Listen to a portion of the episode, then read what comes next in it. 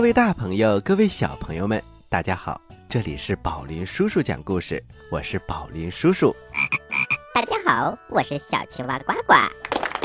宝林叔叔，我给你出一个脑筋急转弯，怎么样？好啊，小青蛙呱呱，请说。说有两个人掉到了水里，我游啊游，救上来一个。你问他，他说他叫小明。请问水里的那位叫什么？呃，小朋友们，咱们一起猜一猜啊。说有两个人掉到了水里，小青蛙呱呱游啊游，救上来一个。一问叫小明，那么水里这个叫什么呢？呃，叫什么呢？哎呀，小青蛙呱呱，这谁能猜得到呢？嘿嘿嘿嘿，宝雷叔叔，你真笨，应该是叫救命啊！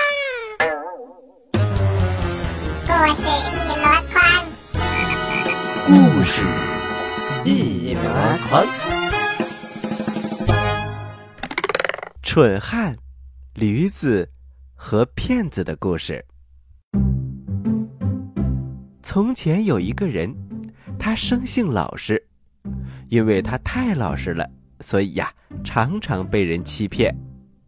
有一次啊，他牵着他的毛驴在路上走，忽然碰到两个老练的骗子。骗子见他呆头呆脑的，就起了坏心眼儿。其中一个骗子说：“我们把他的毛驴骗过来怎么样？”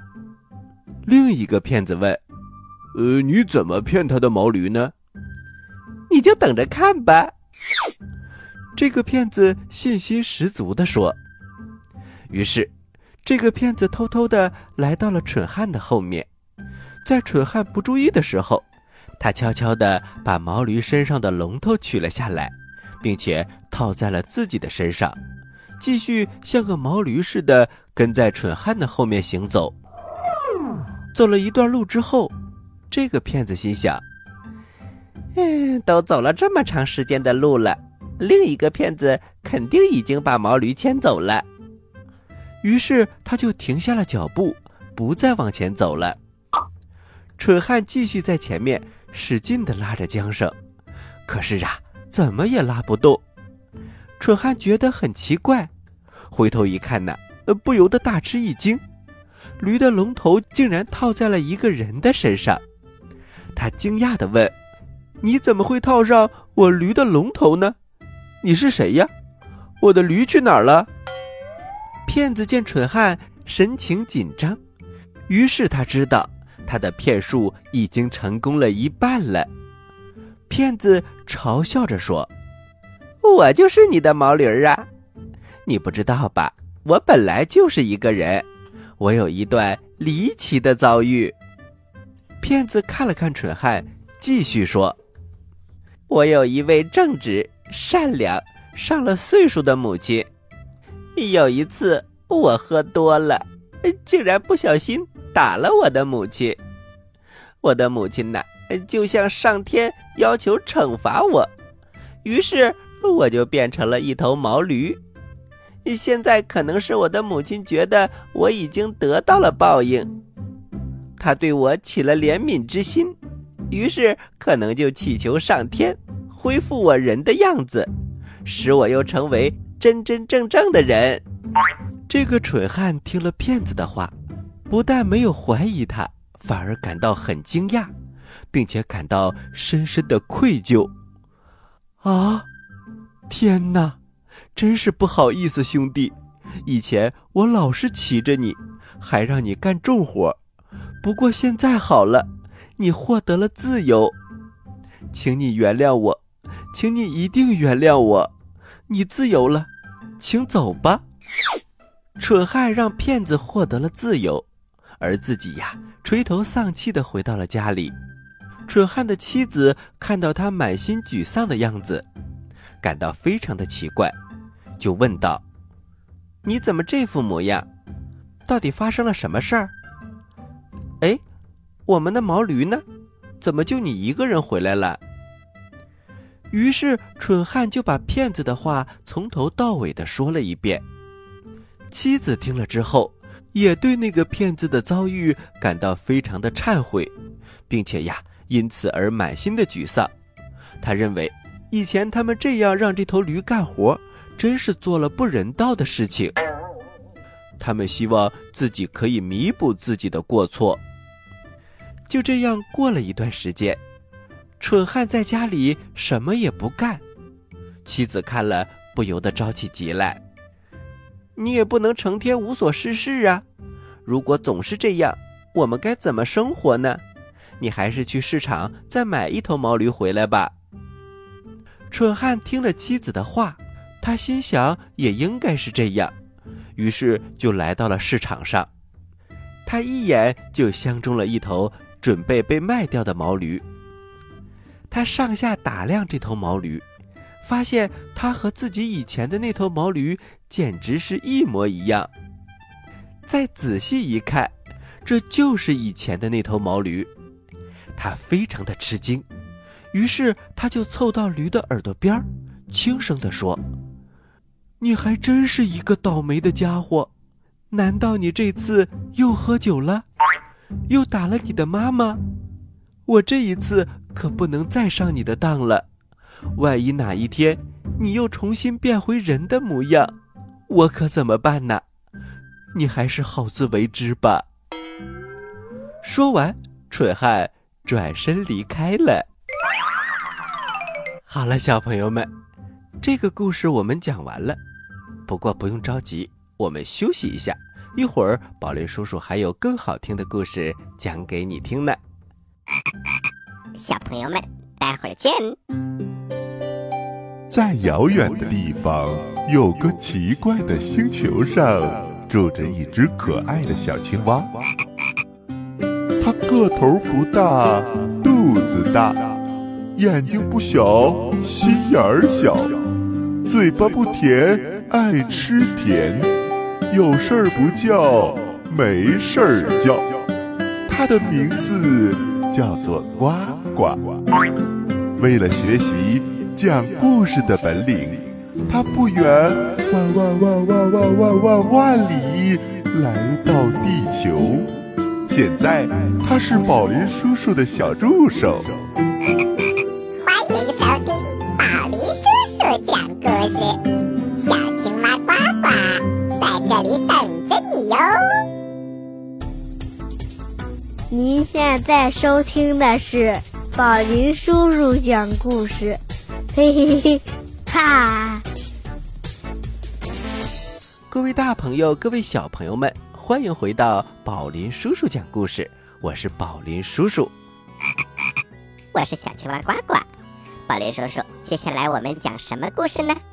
哈哈，小青蛙呱呱，别着急，揉揉耳朵，故事马上就要开始了。火鸡和小猫。从前，在一座磨坊里。有一个年迈的磨工，他既没有妻子，也没有孩子，只有三个小伙计为他服务。伙计们为他干了几年的活儿有一天，磨工把他们全都召集了起来。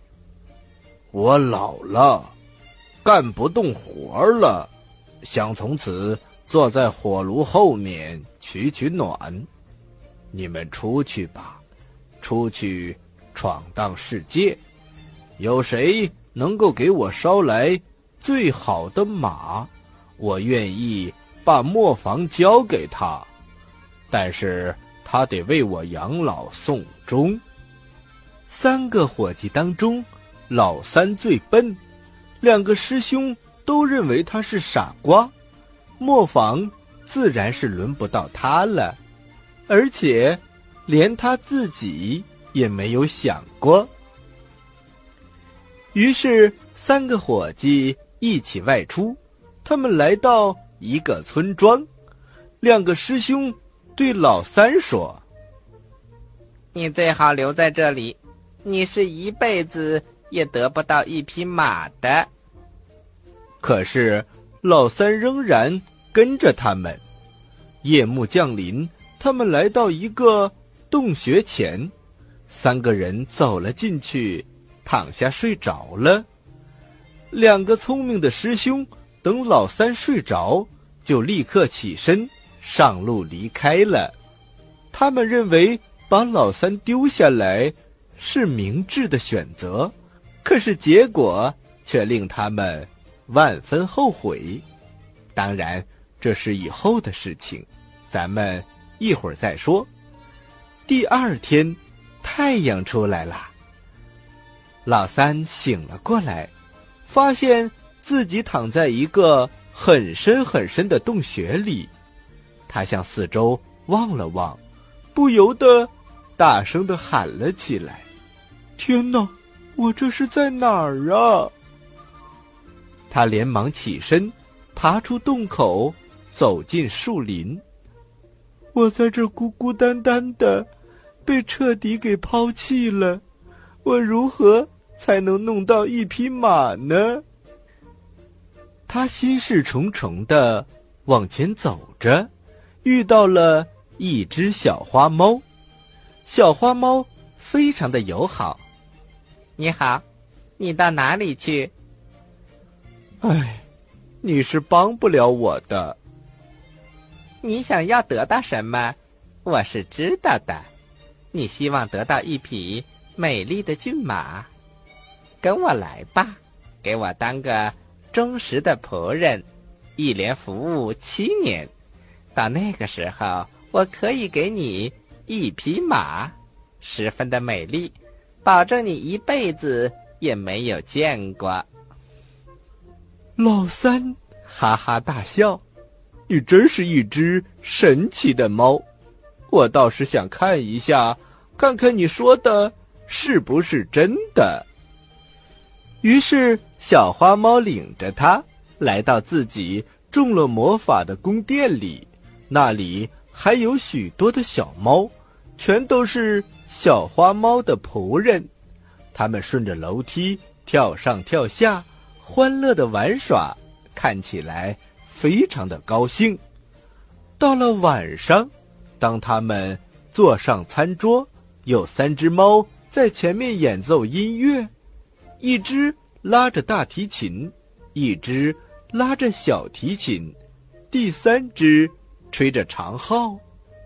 等到他们用餐完毕，餐桌被移走了，小花猫说。小伙子，过来，跟我跳支舞吧。呃，不，我不跟母猫跳舞，呃这种事从来没有干过。小花猫吩咐其他的猫：“好吧，你们把它送到卧室。”果然，一只小猫掌着灯，把它领进了卧室。另一只小猫。给它脱下鞋子，第三只小猫给它脱袜子，最后一只小猫为他熄了灯。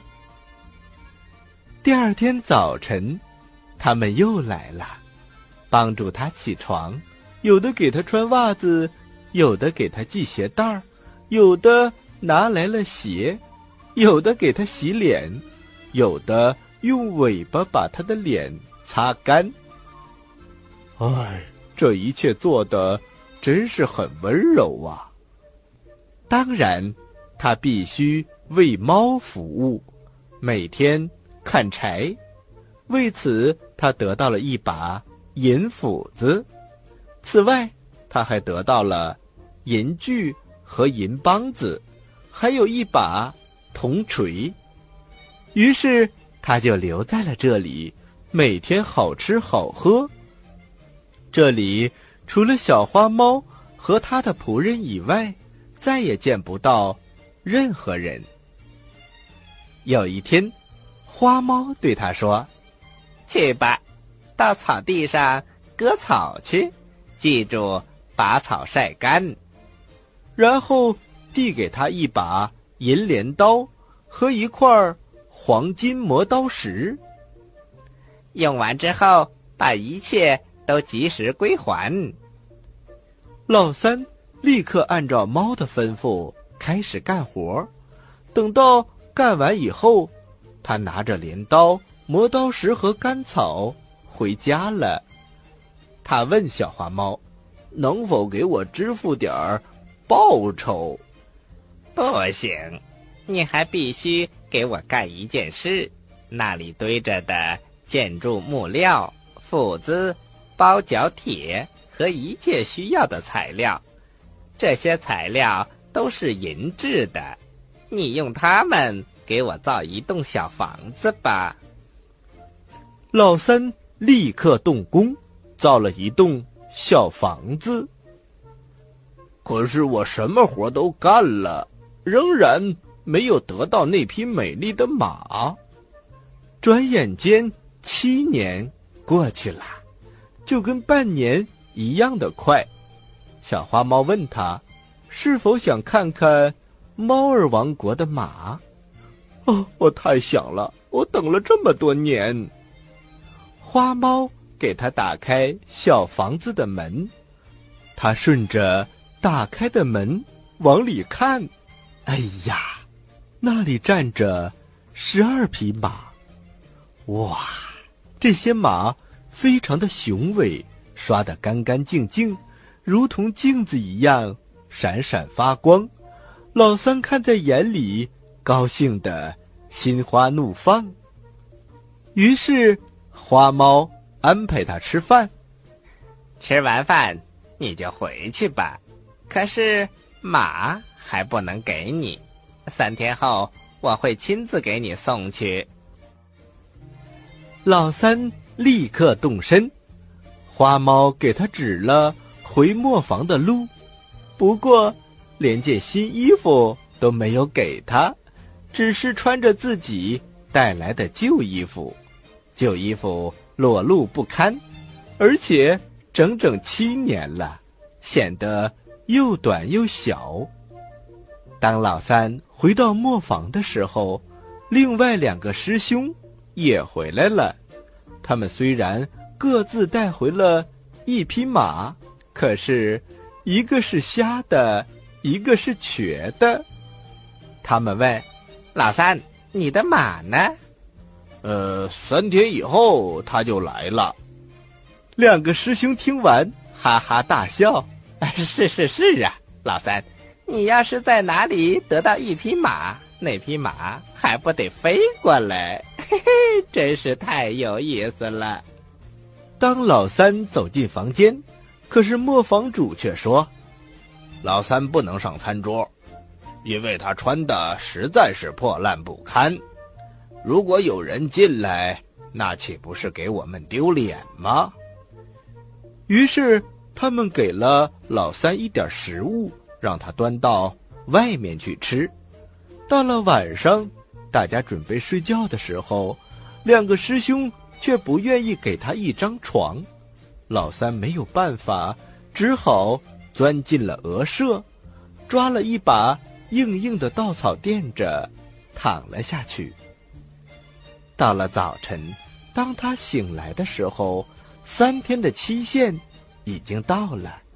外面来了一辆马车，套着六匹高大的大马，马儿油光净亮，十分的漂亮。一个仆人还牵来了第七匹马，那是送给磨坊伙计老三的。从马车上。走下一位衣着华丽的公主，她走进磨坊，原来公主就是那只小花猫。可怜的老三曾经为它服务了七年。尊敬的磨坊主先生，您的那位小伙计呢？他在哪儿呢？呃，我们不能让他走进磨坊，因为他的衣服裸露。所以只能睡鸭舍。哦，那请把他找过来，怎么样？呃，遵命，公主。他们果然把老三领了出来。公主吩咐她的仆人解开了行李，取出华丽的衣服，为老三洗澡沐浴，然后伺候他穿上了新衣服。等他穿戴完毕，简直比国王还英俊潇洒。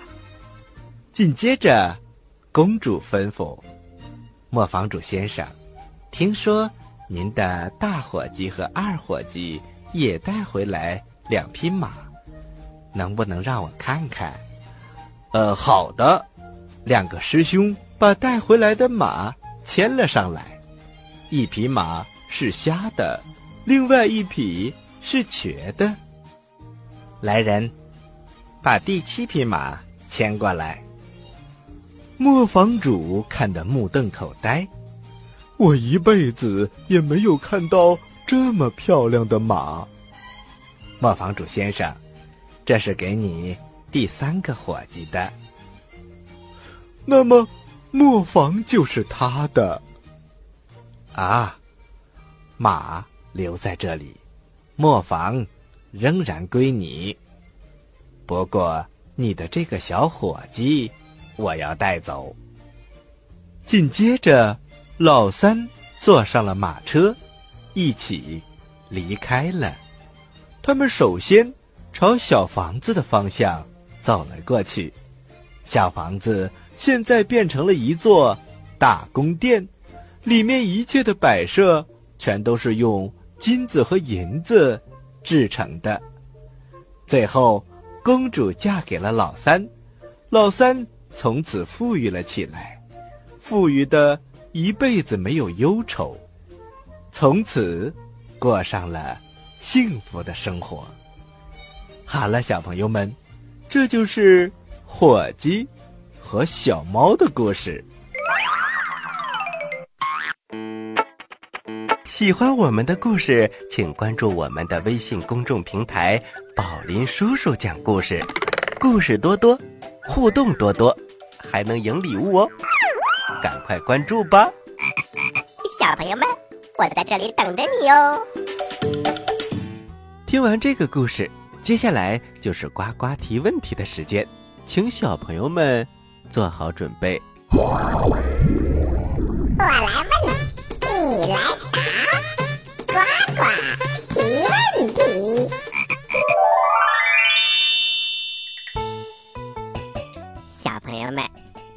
今天的两个故事，那么我的问题提在哪个故事里呢？嘿嘿嘿，还是提在第一个里面吧。我的问题是，这个蠢汉的驴。到底是不是人变的呢？快来告诉我答案吧！知道答案的小朋友，请把你的答案发送到我们的微信公众平台“宝林叔叔讲故事”的留言区，发送格式为时间加答案。比如你回答的是六月一号的问题，请发送零六零一加答案。回答正确的小朋友就有机会获得宝林叔叔和呱呱为你精心挑选的礼物。我们每一个月公布一次，公布的方式是发布在微信公众平台当中，请小朋友们认真关注。好啦今天的节目就到这里了。我是宝林叔叔。我是小青蛙呱呱。欢迎大家继续关注本台接下来的栏目咱们下期再见。下期再见。